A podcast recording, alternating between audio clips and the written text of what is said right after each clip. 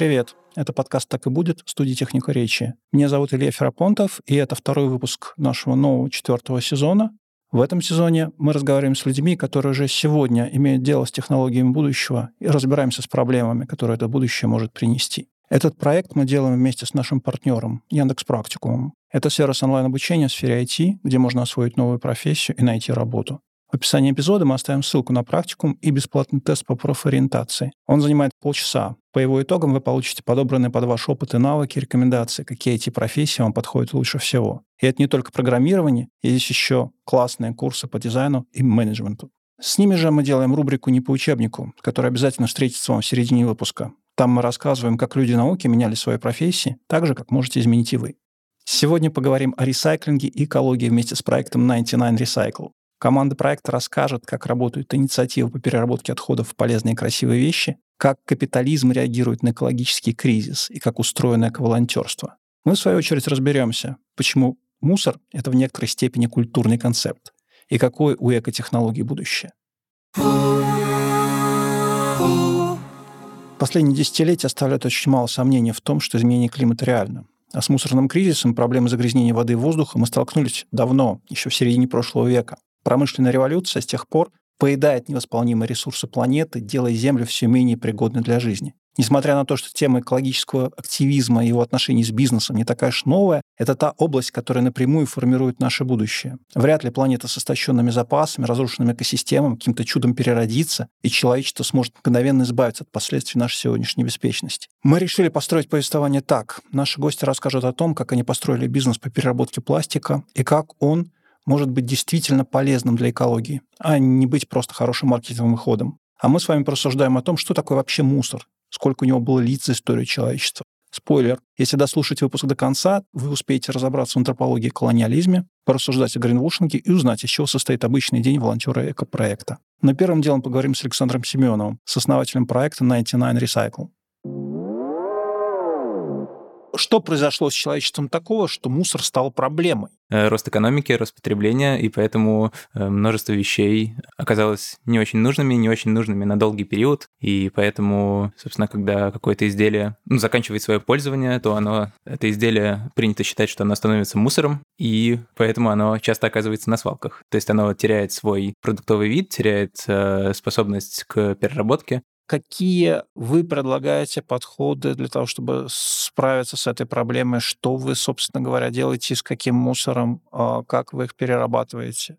А, сейчас мы позиционируемся как бюро, то есть 99 Recycle — это проект э, бюро, которое ищет, разрабатывает и реализовывает решения по использованию вторичных ресурсов в цикле производства продукта.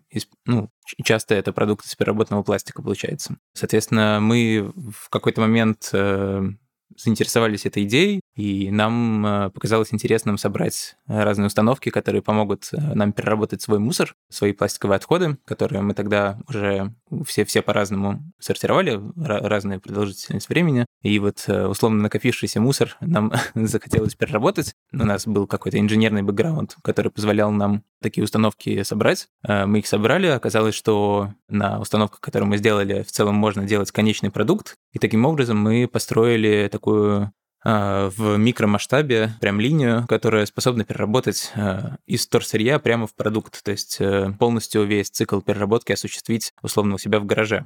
Какой пластик вы перерабатываете? Вообще любой? По сути, есть э, условные не очень пахнущие пластики, достаточно безопасные при переработке на определенной температуре. А, да, например, это полиэтилен, это двойка, четверка и полипропилен. Это пятый пластик. Вот всего, как известно, есть шесть видов, плюс седьмой — это все остальные. Вот из шести первых э, три из них достаточно безопасные в переработке, и это бытовые пластики, то есть э, они достаточно часто встречаются в природе, и их просто найти, просто помыть и достаточно просто переработать.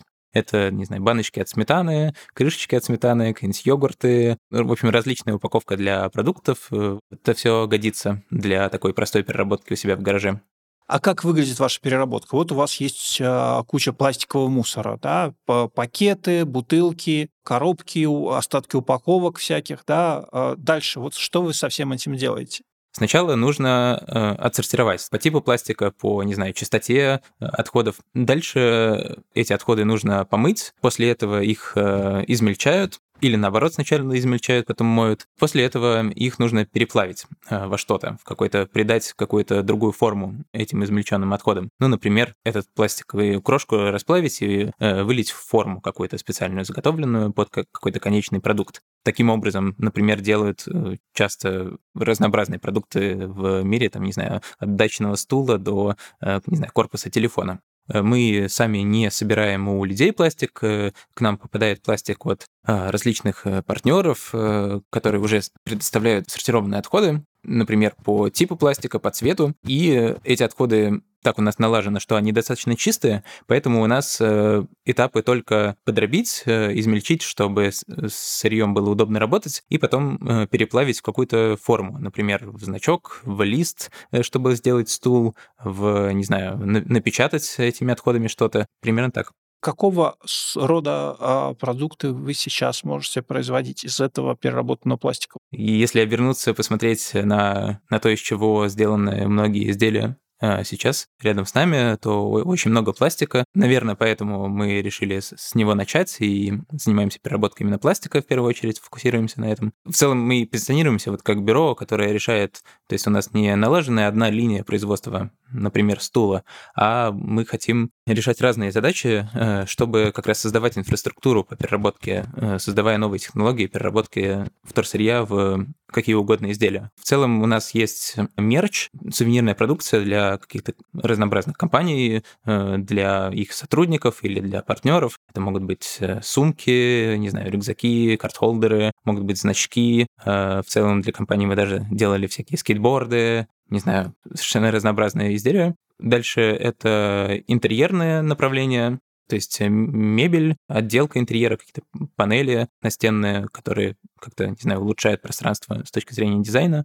И третье направление — это малые архитектурные формы, э, условные уличные какие-то объекты, арт-объекты или скамейки, урны и так далее. Вот в этом мы, может, в зачаточной стадии находится а, направление, но вот примерно такой вот достаточно широкий спектр изготовления различной продукции.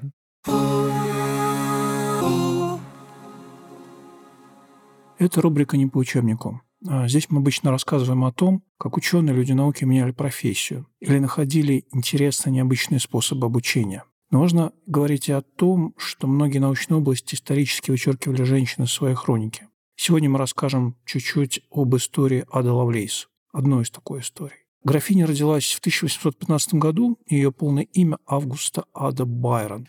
Она была дочерью того самого Байрона. Несмотря на то, что у Ады с детства был интерес к инженерии и математике, ее мать ужасно боялась, что дочь пойдет в отца и будет заниматься поэзией. Поэтому, помимо набора стандартных предметов для женщин, ей преподавали и естественные науки. В детстве она много болела, была практически прикована к кровати, и в это время ее любовь к науке укрепилась еще сильнее. Благодаря пристальному изучению анатомических атласов, птиц, учебников по черчению, уже в подростковом возрасте Ада создавала чертежи собственных придуманных ею летательных аппаратов. Спустя годы она познакомилась с Чарльзом Бэббиджем, инженером, который был автором идеи первой в мире вычислительной машины, предка современных компьютеров. Он закончил чертеж прототипа своей машины в 1832 году, но без ады первый настоящий предок современных ВМ был незавершенным. Спустя 10 лет она взялась переводить книгу, которую написал итальянский ученый Луиджи Менабреа о машине Бэббиджа.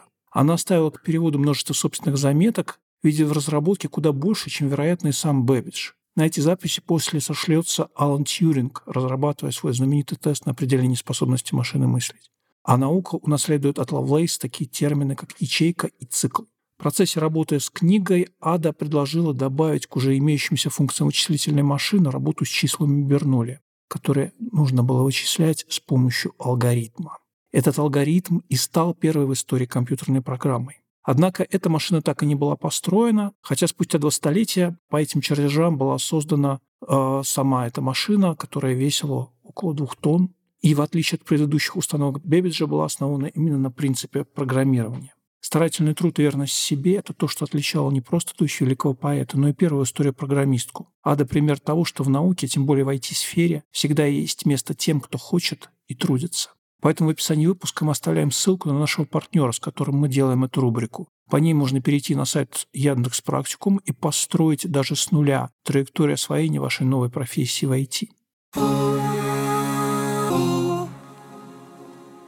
я уже старый, я в свое время сдавал э, обратно в магазин молочные бутылки, получал там свои 20 копеек. То есть я покупал молоко, мы молоко это выпивали, потом бутылки эти относили, их снова везли на завод, там их снова, снова наполняли молоком, они снова к нам возвращались и так далее. Да? То есть цикл был замкнут. Сейчас получается, что мы берем пластиковый мусор, те же самые бутылки пластиковые, их перерабатываем в какую-то пластмассу, из него делаем какие-то значки, да, там что-то угодно, там какие-то пластиковую мебель. А что дальше?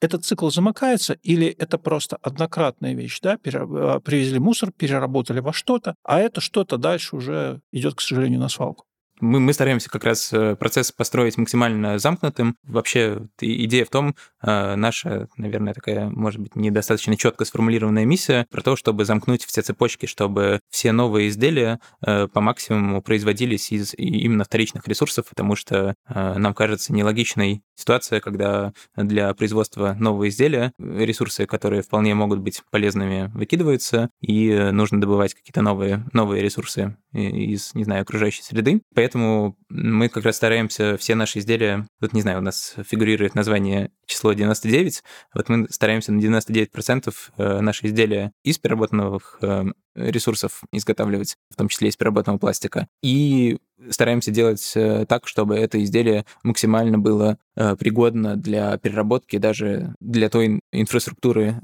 переработки в России, которая сейчас существует. То есть мы не смешиваем типы пластика, то есть вот как крышки, например, к нам приходят одного типа пластика, там, например, второго. Вот э, мы из него делаем, из них делаем стул э, тоже с маркировкой 2, условно, который можно э, сдать на переработку таким же образом, и мы иногда так и делали, то есть если у нас был какой-то брак, в целом э, большую часть отходов мы можем переработать у себя внутри, э, но если вдруг э, с этим есть какие-то сложности, в целом мы можем сдать э, стул на переработку таким же образом, как э, туда сдаются крышки.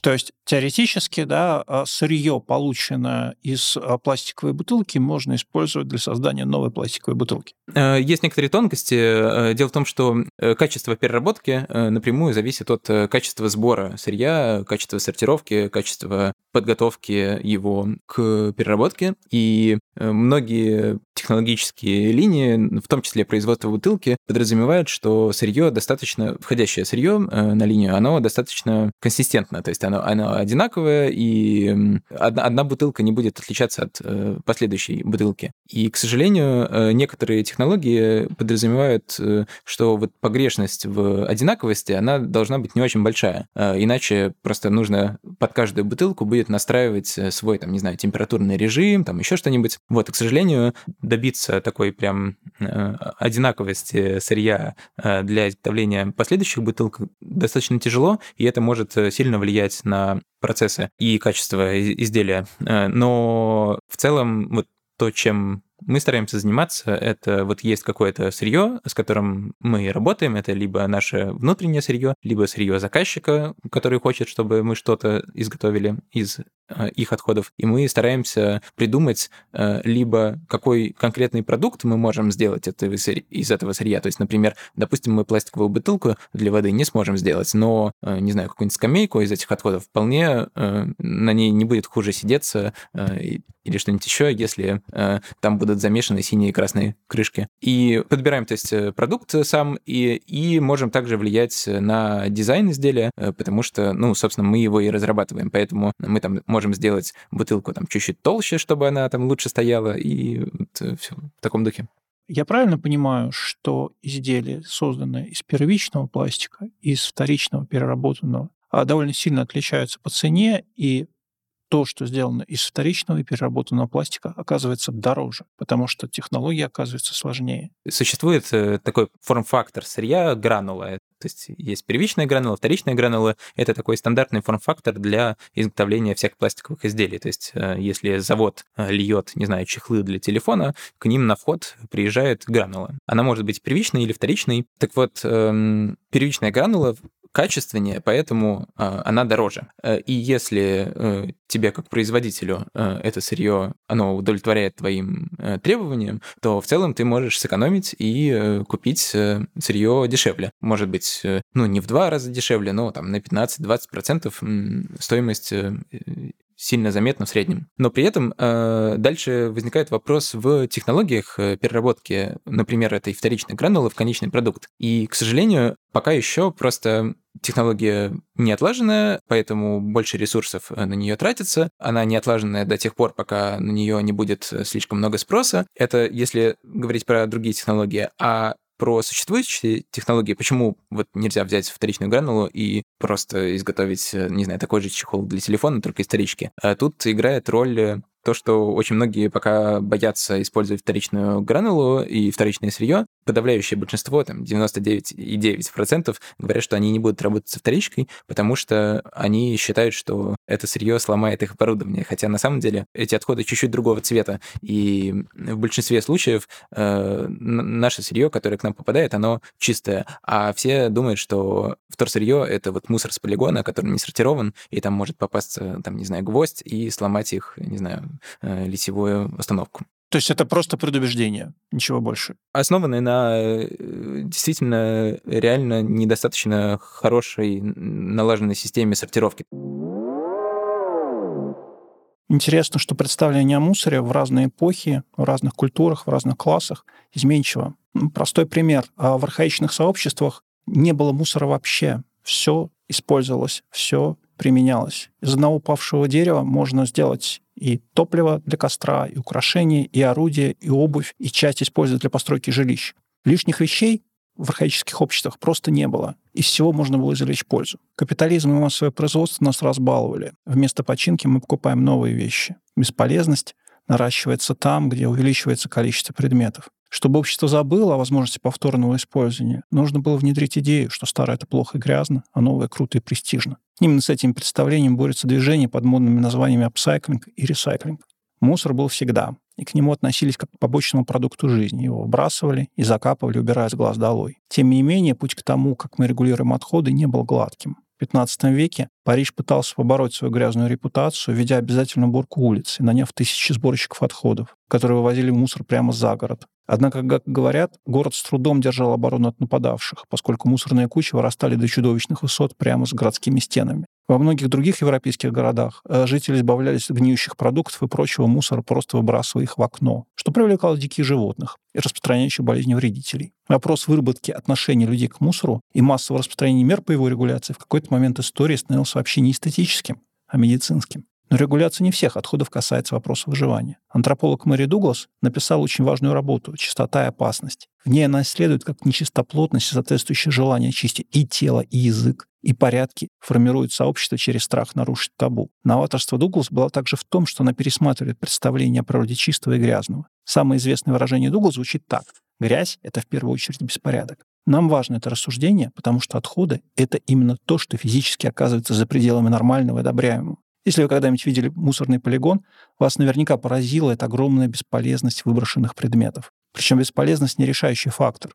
Нечистоплотность, а в целом общее осквернение были закреплены в западной культуре как характеристики нецивилизованных или дикарских миров. А чистота и опрятность, наоборот, стали желательными, почитаемыми чертами общества. Грязь — это хаос, который противостоит порядку, с иерархией, делением на классы, с правителями и подчиненными. Дуглас пишет, что отсюда и происходит враждебность и страх, перед, например, болезнями, а старые поношенные вещи заставляют стыдиться. Просто история сложилась так, что для того, чтобы обрести власть, нужно назвать что-то правильным и приятным, а что-то нет. Итак, мусор не совсем то, чем мы привыкли его считать. Это действительно интересная многосторонняя штука. В этом во многом и кроется красота ресайклинга и апсаклинга. Если придерживаться той оптики, которую мы проговариваем в этом выпуске, то, по сути, переработка — это в том числе способ исследовать себя, это искать вашу личную границу между порядком и хаосом, отходами и пользой. А еще подумать о том, что именно эту границу формирует. Есть разные в разных культурах отношения к тому, что вообще такое мусор. Ну, видели, да, там есть подход один, да, мы берем старую шину, ее выкидываем, а подход второй, мы берем эту шину, делаем ее лебедя, да, во дворе у себя из, из шин, да, такой ЖКХ-арт. То же самое там с какими-то другими предметами. Как для вас изменилось э, представление о том, что такое мусор после того, как вы всем этим начали заниматься?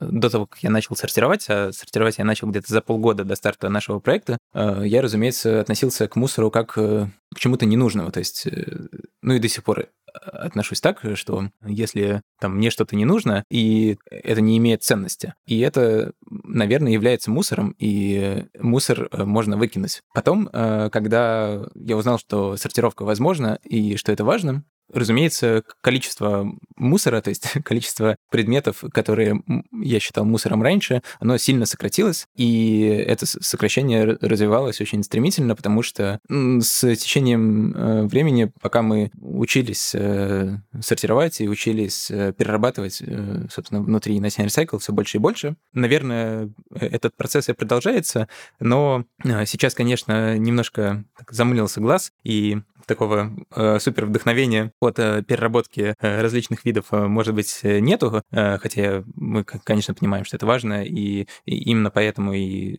всем этим занимаемся. Да, то есть мы сейчас больше сконцентрированы на том, чтобы наш проект, э, наконец, э, стал успешно работать, э, и можно было чуть-чуть выдохнуть, э, но в целом, конечно, после того, как э, стало понятно, что из мусора в старом понимании можно сделать какой-то новый продукт, эти предметы, эти вещи, мусор мусором быть перестали. Что э, вы бы посоветовали тем слушателям, которые решат, что им тоже надо начать с себя и а, как-то уменьшать количество мусора у себя в своей жизни, да, что они могут для этого сделать? Наверное, попробовать э, начать сортировать. Э, с одной стороны, на самом деле это совсем не сложно. Не обязательно, там, не знаю, сортировать и сдавать на переработку вообще все. Э, можно начать сортировать самые простые отходы. Ну, например, пластиковые бутылки пэтовские, маркировки 1, контейнеры. То есть можно посмотреть на... Есть карта Recycle Map, обычно советует этот сервис в начале пути э, экологичного, условно, э, где можно посмотреть, э, где в России вы можете сдать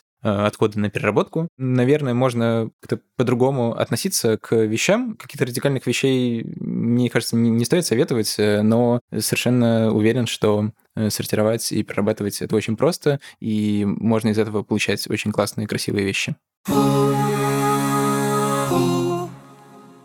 Теперь нам важно разобраться, как может быть устроен экологический бизнес, если сейчас во всем ищется выгода. И в построении идеи грязи, и в борьбе против загрязнения природы.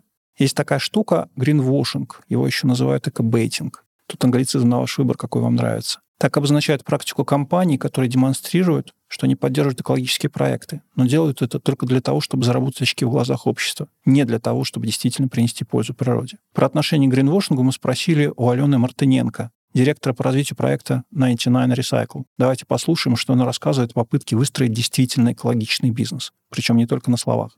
В целом маркетинг нужен для того, чтобы продукт находил своего потребителя, важно говорить на языке потребителя и так далее.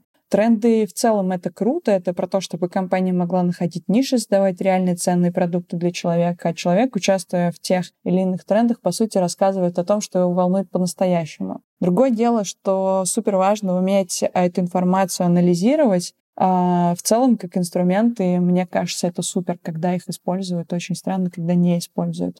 А, но важно замечать и учитывать э, то, что во всех этих вопросах участвует этика, как тренды, так и компании, ну и ее продуктов а, с другой стороны. Насколько та или иная активность или проект этичны по отношению к человеку, обществу, природе. Все, что происходит в обществе и культуре, как человек с одной стороны, так и компания с другой, а они пропускают через себя и примеряют на себя. И тут как раз вопрос в конкретной осознанности, ответственности, которую важно и нужно качать и тем, и другим. На мой взгляд, здесь совершенно не ок называть продукт э, тем, чем он на самом деле не является. Когда мы говорим о том, что мы создаем какой-то экологичный продукт, но при этом э, историчных материалов, но при этом э, замешиваем туда первичные материалы, то, конечно, э, на мой взгляд, это неэтично. И очень хочется, чтобы такая позиция э, у компании была не потому, что это хорошо или плохо, или потому, что у них, ну, как бы возникают какие-нибудь, например, документы, которые будут это регламентировать, а потому что у них есть свои этические нормы, и они думают о конкретном потребителе и природе. Ну и плюс ко всему делают это не только в рамках маркетинга, но и в рамках вообще ключевой э, цели своей деятельности. Существуют предрассудки относительно вещей из переработанных материалов, особенно это касается категории продуктов upcycle. И очень популярна точка зрения, что тот, э, то изделие, которое получается в результате вот такого изменения,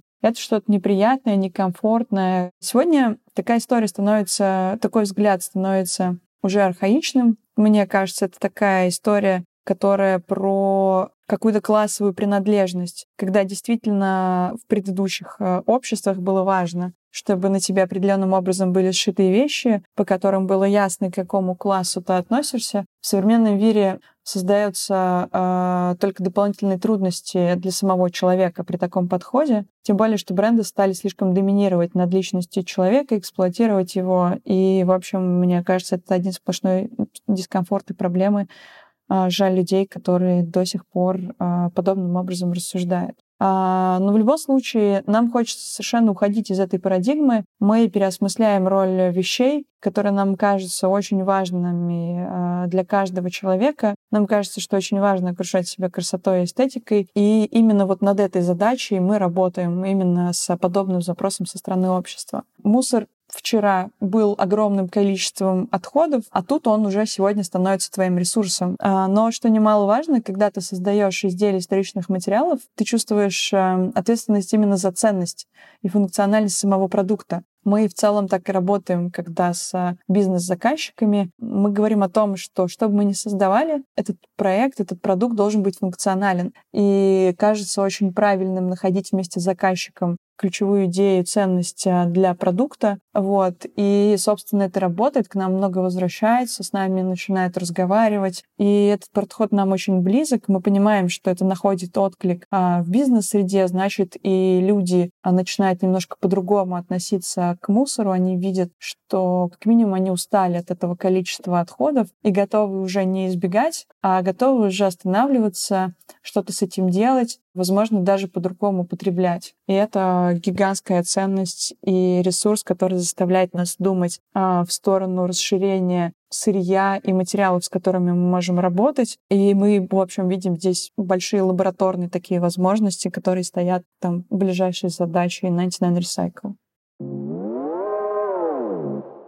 И последняя важная деталь э, в разговоре о экологическом движении, которая может помочь нам реально дожить до того будущего, которое мы обсуждаем, исследуем в этом подкасте на протяжении уже четырех сезонов. Часто стоит вопрос о непропорциональности усилий. Якобы индивидуальные действия, например, если вы лично начали сортировать дома у себя мусор, не работает, потому что экологией должны заниматься государства, организации вроде международных корпораций чтобы от первого лица узнать, как работает это самое индивидуальное усилие и разглядеть в нем реальную эффективность, мы поговорили с Денисом, координатором проекта 99 Recycle. Привет, меня зовут Денис, я руководитель производства 99 Recycle, также я координирую действия эко-волонтеров и отвечаю за раздельный сбор у нас в компании. А, мы работаем с разными видами вторсырья, но по большей части это крышечки от пластиковых бутылок, пластик с маркировкой 2 или полиэтилен низкого давления. А, мы покупаем крышечки у благотворительного проекта «Крышечки доброты». Они приходят к нам чистые, отсортированные по цветам. Дальше уже на нашем производстве мы запускаем цикл переработки. Сначала в большом шредере мы дробим крышки в дробленку или так называемый флекс, и уже дальше с этим сырьем мы работаем, делаем, переплавляем их в большие листы, из которых мы делаем потом разные изделия. Эко-волонтеры и волонтерки выполняют у нас э, совершенно разные задачи в цикле переработки от непосредственно дробления крышечек и изготовления листов до постобработки готовых изделий.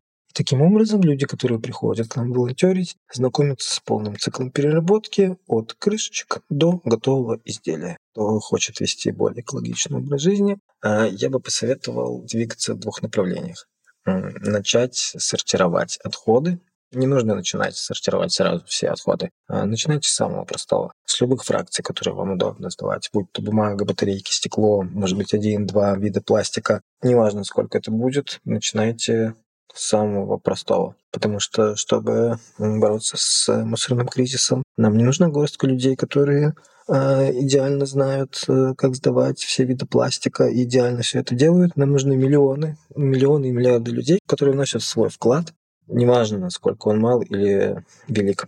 Второе направление – изменить свой образ жизни, вести более экологичный образ жизни, и для этого помогут простые привычки. Например, выключать свет, если вы уходите из комнаты, или выключать воду, пока чистите зубы. А также я хочу посоветовать отказаться от пластиковых пакетов, носите с собой шопер магазин или рюкзак, некоторые продукты, например, бананы, не обязательно класть в пластиковый пакет, и постепенно, постепенно, постепенно уменьшайте количество мусора, которого вы производите.